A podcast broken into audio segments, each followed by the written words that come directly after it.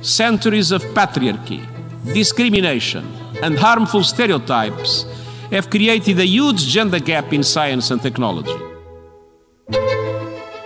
Viva! Está com o Expresso da Manhã. Eu sou o Paulo Baldaia.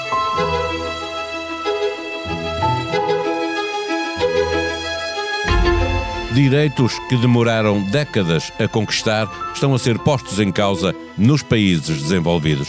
Se olharmos para países como o Afeganistão, o retrocesso mede-se em séculos. A ONU estima que, a este ritmo, vai demorar mais de 300 anos para conseguir a igualdade de género. Mas as Nações Unidas não levam em linha de conta a possibilidade de existirem retrocessos nos direitos das mulheres a nível global. Aqui, em Portugal, onde se exige que a igualdade seja um facto, os salários das mulheres são, em média, 16% inferiores aos dos homens. As mulheres são apenas um terço dos gestores de topo nas empresas cotadas. Nas universidades, só um quinto dos cargos de chefia são ocupados por mulheres. Na Assembleia, as mulheres são pouco mais de um terço.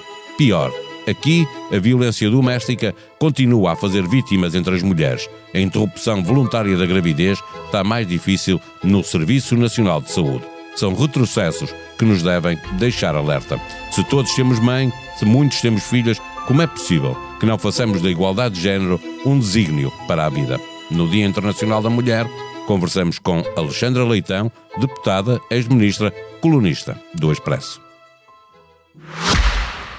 O Expresso da Manhã tem o patrocínio do BPI. Eleito Banco do Ano em Portugal em 2022 nos prémios Bank of the Year pela revista The Banker do grupo Financial Times. Este prémio é da exclusiva responsabilidade da entidade que o atribuiu.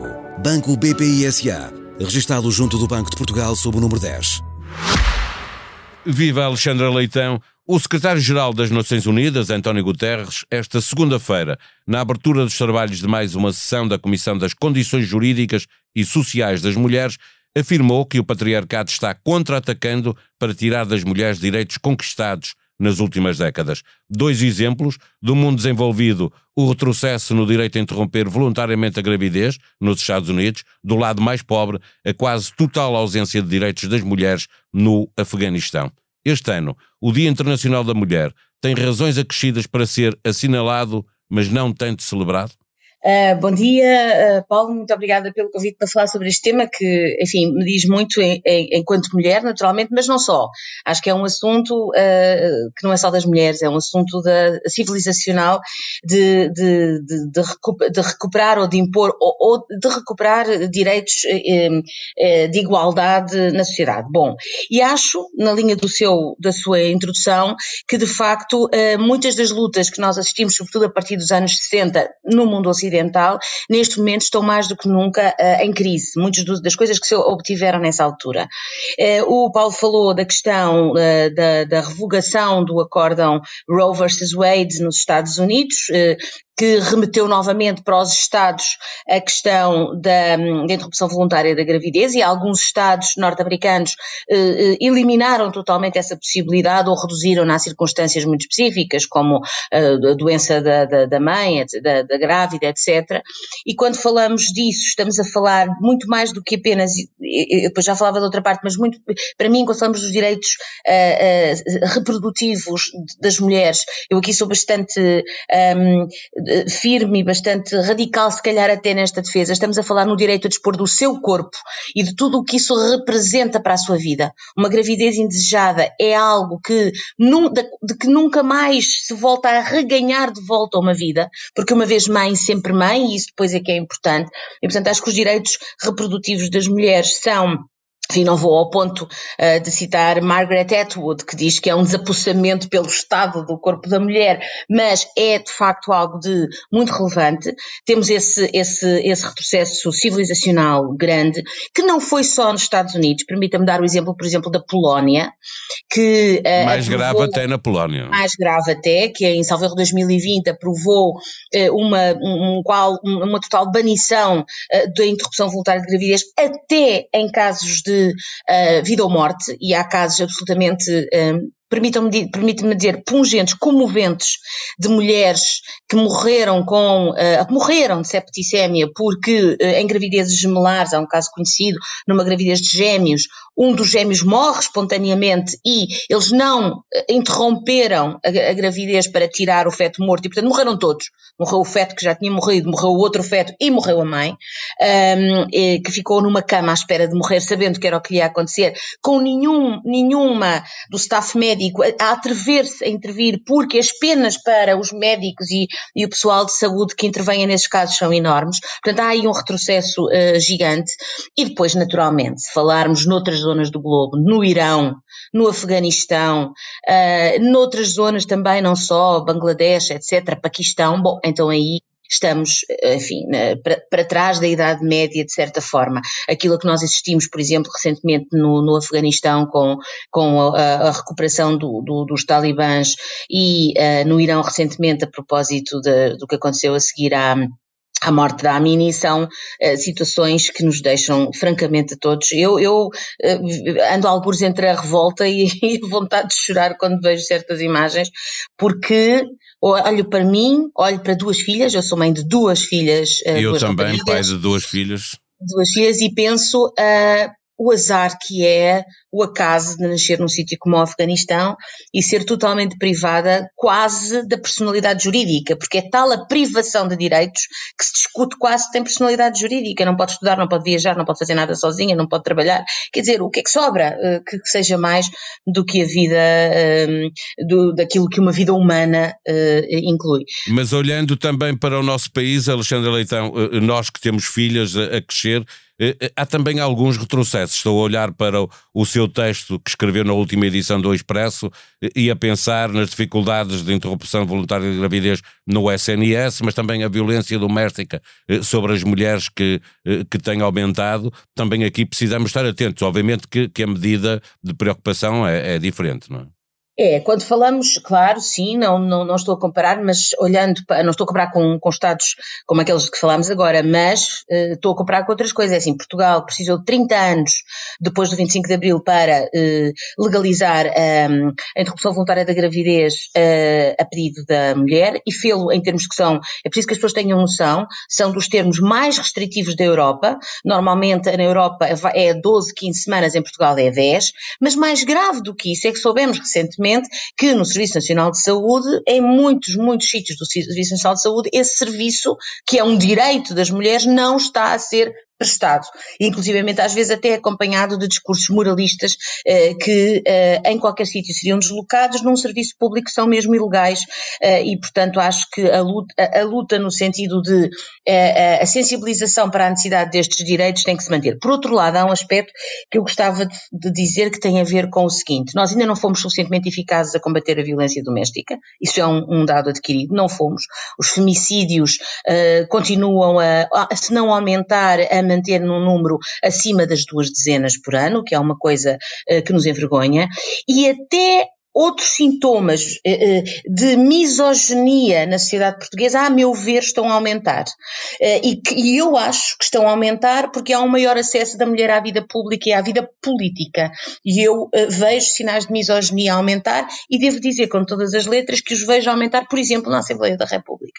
Quem está no hemiciclo todos os dias e, e vê o que se passa, verifica que quando, em, quando algumas mulheres falam no plenário, etc., há algumas forças partidárias, isto não é alheio, obviamente, a, ao ah, É o Chega, obviamente. É o Chega, naturalmente. Mas há muitas vezes noutras, noutras bancadas um, um certo eh, deixar andar de, desse tipo de discurso, não é? Alguma complacência com, com esse tipo de discurso eu acho que, vai, que, que, este assunto sobre a misoginia da bancada do Chega está a crescer o suficiente para eu acho que em breve poder vir a ter, uh, a ter alguma consequência. Mas, uh, uh, primeiro que as coisas, eu, eu já a propósito, num, num, artigo de expresso, a propósito de outra coisa, usei aquela parábola do, do, do sapo que se mete num, numa, numa panela de água tépida e se formos aumentando o lume, ele ferve sem dar conta, ele cose sem dar conta. Se o metermos numa panela logo a ferver, ele salta. Porque, e aqui às às vezes, nestes casos, o que nós sentimos é que é a panela que vai ficando cada vez mais quente. E como isso acontece de uma forma relativamente gradual, é preciso estar muito atento para quando dermos conta as coisas já não estarem a acontecer. Este fenómeno de misoginia que se sente uh, em algumas comissões da Assembleia, nos corredores da Assembleia, no hemiciclo da Assembleia, já foi, acho eu, uh, começou a ser verificado e acho que, e, mas também se sente fora daí, não é? Quer dizer, quando nós olhamos para o número de mulheres catedráticas, para o número de mulheres que são gestoras de empresas de topo, para o número um, de mulheres que estão na própria Assembleia da República, são, somos 84 em 230, o número de mulheres presidentes de Câmara, enfim, tudo isso ainda o caminho é está um, ainda por fazer. Um longo caminho, um longo caminho. A nível global, segundo as Nações Unidas, a igualdade de género demorará 300 anos, está a 300 anos de distância, obviamente que, que por cá eh, eh, a distância é mais curta, mas é ainda muito enorme, muito grande. Deixe-me chamar a atenção para o facto do destaque na sessão da ONU este ano ser a diferença de género no âmbito da tecnologia e inovação. As mulheres representam apenas um terço dos estudantes de ciência, tecnologia, engenharia e matemática. A disparidade é ainda maior no setor da inteligência artificial, onde a presença das mulheres se reduz para 20%. Isto quer dizer que estamos a construir sociedades que serão ainda mais desiguais no futuro. Eu ia dizer exatamente ao Paulo que esses 300 anos, que serão menos anos em países uh, ocidentais, uh, serão, é, é, é, esse tempo se não houver retrocessos, não é? Uh, e isso às vezes é o que nos preocupa, é que esse caminho, infelizmente, nem sempre tem sido linear e às vezes tem tido retrocessos. E eu acho que tem que haver, de facto, incentivos para que as jovens mulheres, as, as raparigas, se interessem e, e, tenham acesso a esses cursos mais tecnológicos que, enfim, que são em grande parte farão parte do nosso futuro comum e já fazem parte do nosso futuro comum e do nosso desenvolvimento, naturalmente respeitando uh, os perfis e as vontades de cada um, mas naturalmente criando também incentivos para que assim seja. Eu gostava de dizer que, um, ehm, apesar de haver uh, menos mulheres em posições de destaque e, em posições de poder, acho que aqui a palavra é poder, uh, nós hoje temos mais alunas no ensino superior do que alunos, o que significa que, à medida que a pirâmide avança, as mulheres vão tendo mais dificuldades dificuldade em acompanhar o avanço da pirâmide. Portanto, mesmo que haja mais licenciadas do que licenciados, depois, à medida que as carreiras vão avançando, eh, eh, verifica-se que isso se inverte.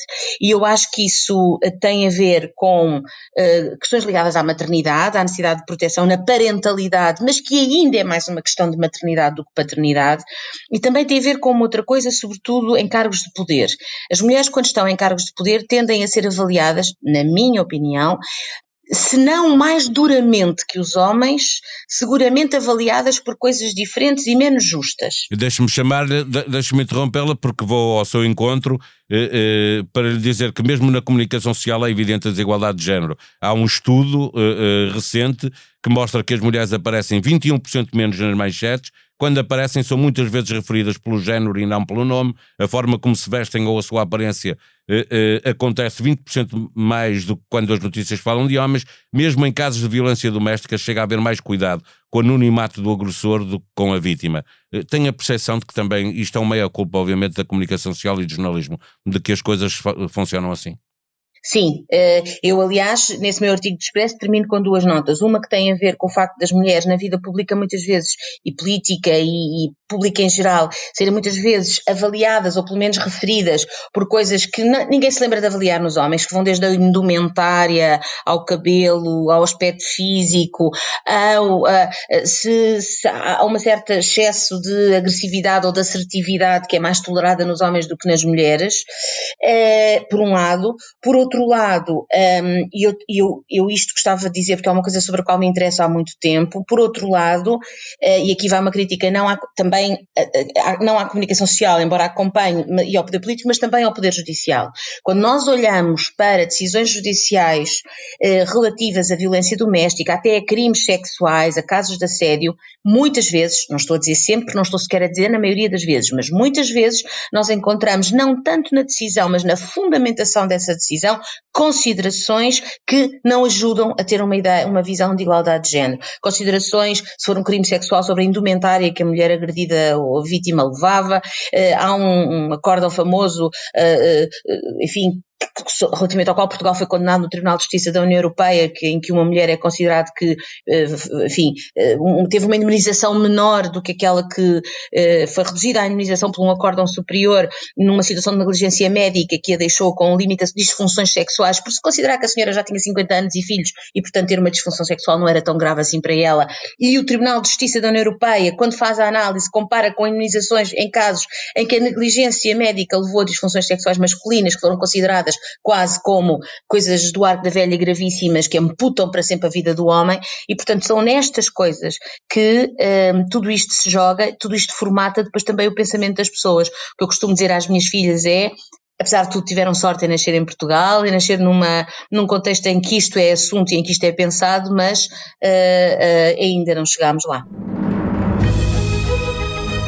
A meio da semana, à altura de fazer uma playlist com os mais recentes episódios dos podcasts do Expresso. Perguntar não ofende, Daniel Oliveira, à conversa com a socióloga Ana Nunes de Almeida, da Comissão Independente que estudou os abusos sexuais de menores na Igreja Católica Portuguesa. A pergunta central: a Igreja está do lado das vítimas? A conferência de imprensa da Conferência Episcopal é também tema da Comissão Política, coordenada por Eunice Lourenço, onde se fala igualmente do horizonte de Pedro Passos Coelho e dos próximos anos do Presidente da República.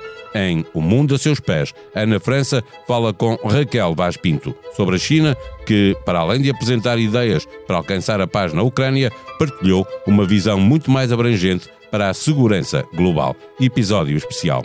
Ouça os nossos podcasts na aplicação que tem no seu telemóvel ou computador, faça a sua avaliação, comente, ajude-nos a fazer melhor o que fazemos para si.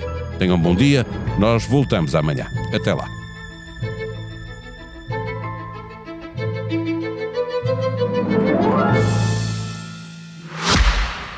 O Expresso da Manhã tem o patrocínio do BPI eleito Banco do Ano em Portugal em 2022 nos prémios Bank of the Year pela revista The Banker do grupo Financial Times. Este prémio é da exclusiva responsabilidade da entidade que o atribuiu. Banco BPI SA, registado junto do Banco de Portugal sob o número 10.